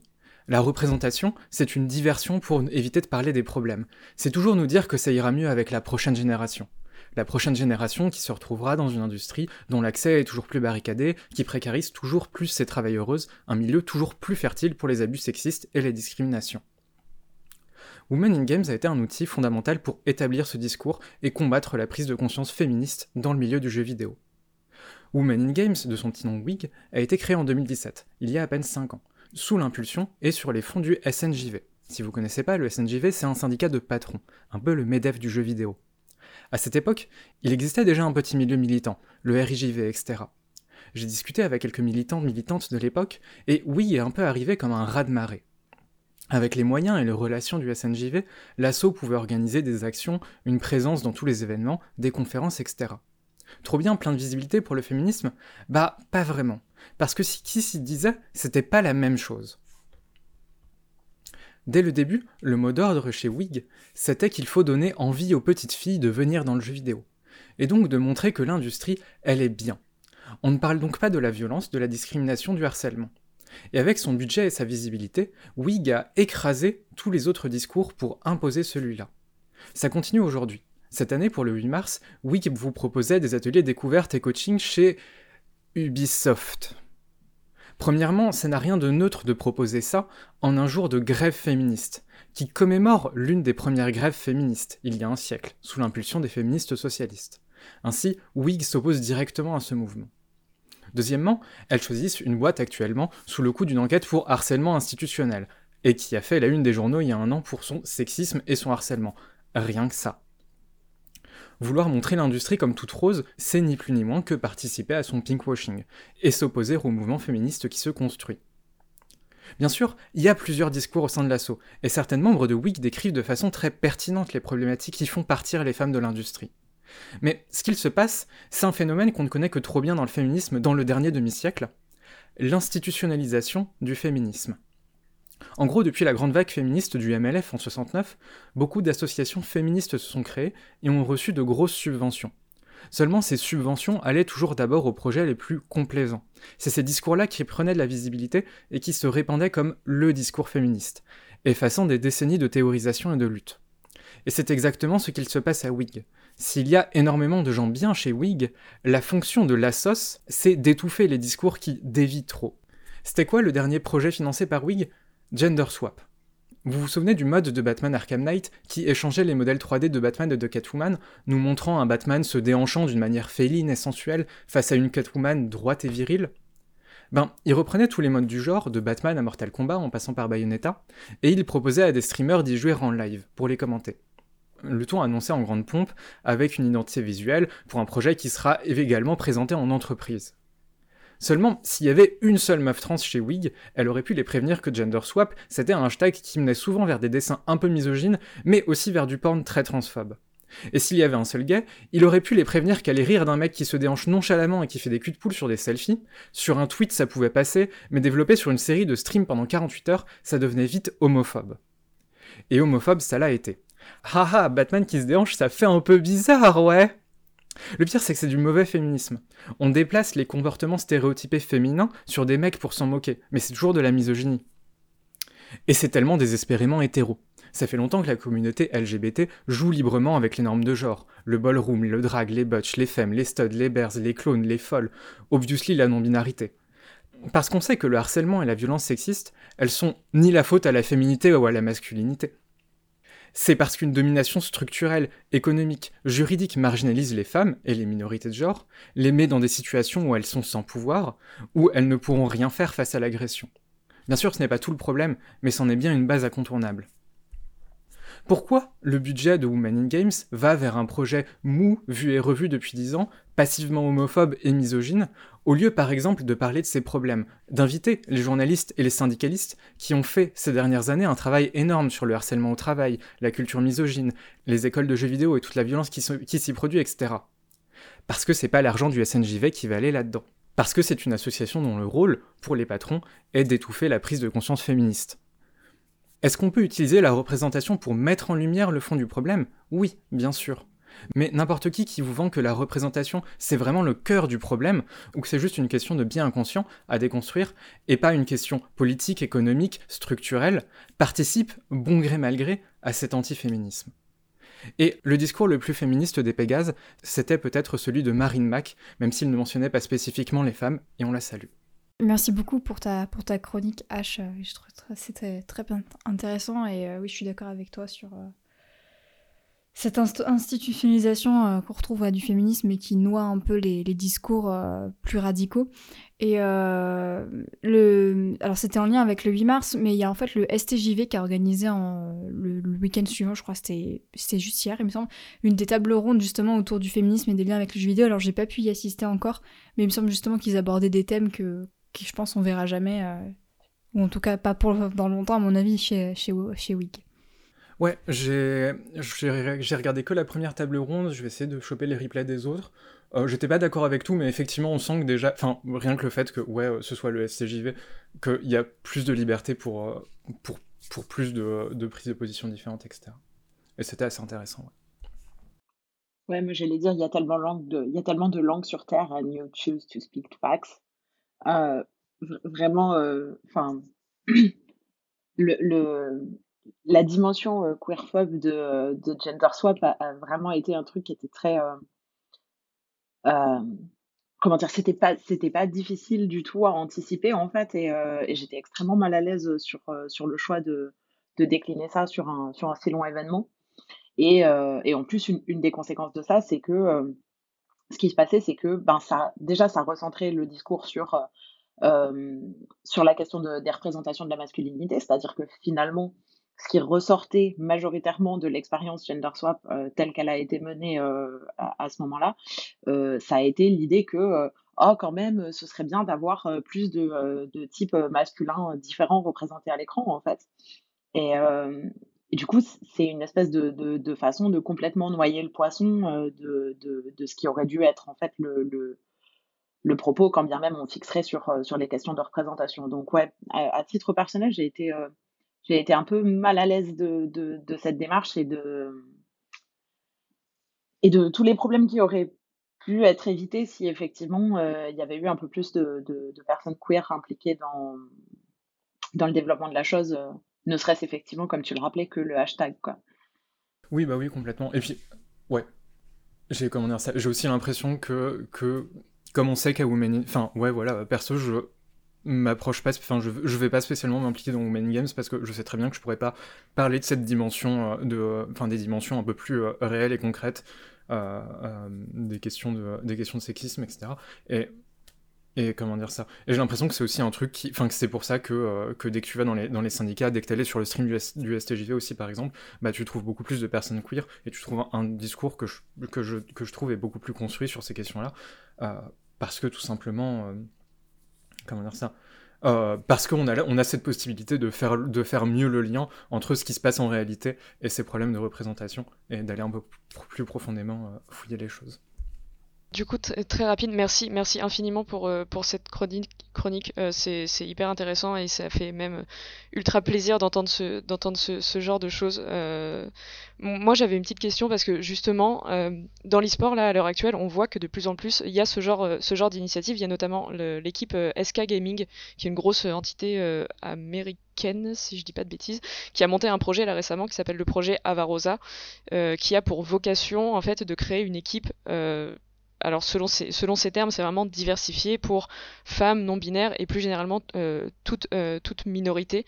Euh, comment accueillir, enfin comment toi t'accueilles à titre personnel, enfin ou même c'est vraiment une question ouverte ce, genre de projet dans l'e-sport? Parce que là c'est pas vraiment uniquement femmes, c'est vraiment en tout cas d'après ce qu'ils disent hein, et d'après leur, leur leitmotiv sur, Internet, c'est vraiment, toute minorité. Comment, comment accueillir justement ce, ce genre d'initiative dans l'e-sport? Je vais essayer de réfléchir à une réponse. C'est vrai que c'est, justement le. Bah, la, fin, la question du sport de toute façon, de façon générale, et en plus de l'e-sport, sont, je les connais pas forcément, elles sont toujours, euh, toujours assez spécifiques sur les, euh, sur les questions de genre. Effectivement, comme c'est, comme, de, de loin, ça me semble, enfin, oui, c'est ça, c'est. Ouais, voilà, je, je, je, je, pas une connaissance très spécifique de pourquoi est-ce qu'il y a moins de femmes dans l'e-sport et, euh, et, de, et de minorités en général et de tous les mécanismes qui font que, ouais, euh, bah, il y a quasi. Enfin, je. je la, seule, la seule, enfin ouais, la seule joueuse que je peux que je peux citer dans l'e-sport, c'est, euh, il me semble que c'est la joueuse de Overwatch qui avait fini par partir parce que parce qu'il y avait beaucoup trop de harcèlement, et, etc. Donc je, donc de, de, loin, ça enfin, je je saurais pas exactement comment faire bouger les choses. De toute façon, c'est toujours le genre d'initiative qui au début est, nécessaire et après je sais pas vers où ça mènera. Mais voilà, c'est pareil. Women Games aurait pu est, une initiative qui aurait pu être euh, qui, aurait pu euh, enfin qui peut euh, qui peut déclencher des trucs enfin où, il peut commencer à y avoir des meufs qui discutent pareil et qui euh, et commencer à, avoir une prise de conscience mais c'est aussi sur le long terme un truc qui va qui va je pense limiter les trucs et je pense que ça peut être c'est à peu près la même chose genre j'espère que c'est à la fois quelque chose qui qui fera naître des discussions et, des, des, prises de conscience etc et, et potentiellement qui sera qui sera dépassé un jour mais voilà, effectivement, ça me semble. C'est vrai que voilà, rien que le fait de ne pas avoir mis euh, woman, woman in, euh, in, machin et. Euh, et enfin, oui, je me souviens qu'il y avait, il y avait beaucoup ce truc des, des teams d'e-sport féminines à, une certaine à une certaine époque, et je sais pas du tout si ça se fait encore aujourd'hui parce que ça. Enfin voilà, j'en entends plus du tout parler. Et, ouais, le titre, le, le, nom est à peu près neutre, ça semble, ça semble ok de loin. Merci H pour ta chronique. je te laisse le micro pour le blind test où tu vas nous faire danser. Exactement. Ce mois-ci, le thème du blind test, c'est euh, vous avez chanté, eh bien, dansez maintenant. J'avais fait mon premier blind test sur des BO de jeux qui étaient chantés, et cette fois-ci, on va chercher des jeux où on danse, que ce soit des jeux entièrement autour de la danse, ou il y ait juste un petit mini-jeu de danse. Euh, il va falloir trouver ça. Et on part avec le premier morceau, euh, qui est un petit jeu du cœur, et c'est parti. Final Fantasy ah, VII Yakuza, Yakuza Oui. Yakuza, Yakuza, le remake. je sais plus, euh, 6. Euh... C'est euh, Là, c'est le 0. C'est le 0, très bien. C'est effectivement Yakuza 0 et son célèbre mini-jeu de danse du Friday Night. Euh, Yakuza, donc, si vous, si, si, vous la connaissez pas, qui est une série de jeux absolument incroyable, euh, voilà, de RPG dans le monde des Yakuza, euh, mais qui est complètement décalée, qui est très drôle, qui est extrêmement bien écrite, euh, et je pense qu'on est beaucoup autour de la table à, à vraiment la, la, porter dans notre cœur. Bah, je les ai pas tous faits, j'en ai jamais terminé un, mais ça a toujours été un très bon moment. Et du coup, on passe au second qui est un peu un truc générationnel pour moi. J'espère que j'espère que quelqu'un le trouvera euh, dès les premières, euh, dès les premiers bouts de bouts de son. Et je vais lancer ça tout de suite.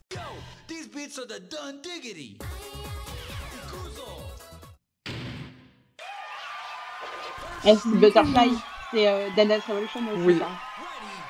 Exactement. C'est DDR, c'est la très célèbre Butterfly. Mais évidemment, Dance Revolution est et toute son esthétique dans les années, euh, dans les années 2000. Hein. Incroyable. J'ai 12 ans à nouveau. Oui. du coup, on passe au morceau suivant. Euh, Celui-là, c'est mon, petit, euh, mon petit favori du, du, euh, du blind test. Après, il est assez compliqué, il est assez pointu. J'espère que quelqu'un le trouvera. Euh, et si vous voulez un indice, il y a Akira Yamaoka dedans, mais c'est pas exactement le Akira Yamaoka des Silent Hill. Just how I like it. Bring it on! I'm looking forward to this, so show me your best. C'est Persona Dancing All Night. Oui. Ouf. Oh la vache. Bien joué. Bien joué, Thaïs. C'était pointu. C'était très pointu. C'est effectivement un morceau de Persona 4 Dancing All Night. Donc un remix d'un thème de battle euh, de Persona 4 Golden, qui est donc. Ah, c'est Persona 4, ouais. Voilà, Oui, c'est oui. ça, qui est donc le. C'est Time to Make History. Exactement. Time to Make History, euh, qui est donc dans, le, dans, le, dans la version extended, extended de Persona 4 uniquement, et ce remix-là n'est uniquement que dans la version danse euh, du, euh, du, jeu. Un petit jeu qui est très sympa, qui a une histoire très sympa. Vraiment, les, spin-offs de Persona, ils s'appliquent beaucoup dessus, et si vous aimez bien la saga, je vous conseille vraiment de de, pas hésiter à, à aller jeter un coup d'œil. Euh, Ah, et voilà, Persona, forcément, un grand jeu de cœur. Accessoirement, même, même si vous jouez pas au jeu, ça vaut vraiment le coup d'aller écouter les remixes de- des versions Dancing. À chaque fois, elles sont mais spatiales, quoi. Ouais. On va passer à un grand classique et j'ai peur que j'ai peur que toutes mes chansons se fassent sniper, mais c'est pas c'est pas grave. J'espère que vous la trouverez très très vite.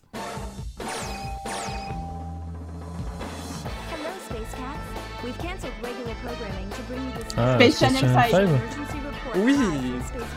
Et fait évidemment Space Channel 5 que je pouvais pas rater, le fameux jeu de rythme de la Dreamcast qui est euh, qui, a, qui a un peu eu cette euh, réputation d'être un jeu ok un peu bizarre, qui est absolument incroyable. À chaque fois que je le, re- à chaque fois que j'en- j'y rejoue des petits bouts, je découvre des idées complètement folles et c'est c'est c'est très c'est c'est très simple, mais c'est vraiment très très drôle et très très et très très attachant. Et le dernier, le dernier, je l'ai découvert en faisant mes recherches pour ce blind test. Donc c'est peut-être un peu pointu.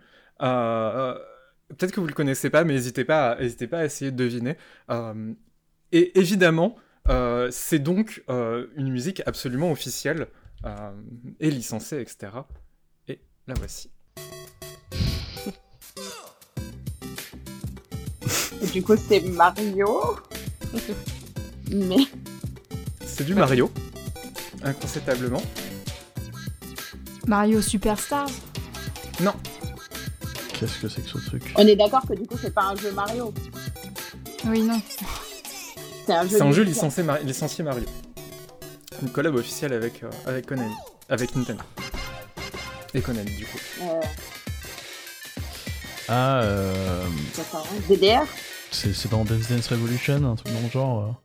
C'est Dance Dance Revolution Mario Mix. Effectivement, sorti sur GameCube. Voilà, j'ai complètement découvert qu'il y avait un, un spin-off entier de DDR sur Mario, euh, qui a donc plein de remixes différents. Yes. euh, et plein de, plein de concepts un peu sympas euh, pour les niveaux et tout. En tout cas, merci Konami. Oh oui. Cette époque des, des collaborations incroyables. En tout cas, je suis, je suis surpris que presque tout ait été snipé très vite. Oui, c'est ça. Je me disais que ce serait des trucs très spécifiques et qu'avec un peu de chance, il y en aurait deux, trois qui seraient pas, euh, qui seraient pas trop trop vite reconnus, mais où vous seriez passé à côté. Mais non, c'était, euh, c'était un sans faute. Entre toi et entre toi et Thaïs d'ailleurs, surtout. Oui, parce que moi je suis passé à côté pour le coup. hein. Je, Ouais, je ouais, pas le cacher. J'étais- J'étais pas là. Très très nul en blind test euh, de mon côté. je, je suis là pour, euh, pour les jeux japonais, c'est tout. C'est vrai que ouais, c'est- ton émission trimestrielle est très bien tombée. ouais, parfait. Les planètes s'alignent. Merci H pour ce blind test euh, fort dansant. Jean, c'est toi qui te chargeras du blind test le mois prochain. Est-ce que tu as déjà trouvé un thème? Oui, euh, je me dis que je vais faire un blind test euh, qui a pour sujet les jeux d'enquête. Donc euh, voilà, j'ai voilà, voilà, ça me ça m'est venu comme ça, ça me chauffe bien. J'ai déjà deux trois idées en tête, donc euh, je vais je vais peaufiner ça dans les semaines à venir. Voilà, La majorité des jeux d'enquête que je connais, c'est des jeux japonais, donc euh, je pense pas que ça le... je pense pas que ça le fasse. Écoute, il y a peu de chance, mais euh, peut-être que j'irai choper un- une ou deux rarities euh, à droite à gauche euh, au Japon, c'est possible. Très bien, hein, j'ai hâte, euh, j'ai hâte d'écouter ça euh, le mois prochain. Vous avez écouté Une heure et des pixels, une émission produite et réalisée par l'association Pixel Up grâce au financement de l'université Sorbonne Nouvelle et diffusée sur Radio Campus Paris. Un grand merci à toute l'équipe euh, pour ses chroniques, à Emeline pour sa présence et d'avoir accepté de répondre euh, à nos questions, à la Sorbonne Nouvelle pour les financements et bien sûr à Lazare, notre réalisateur qui se charge du montage de nos émissions.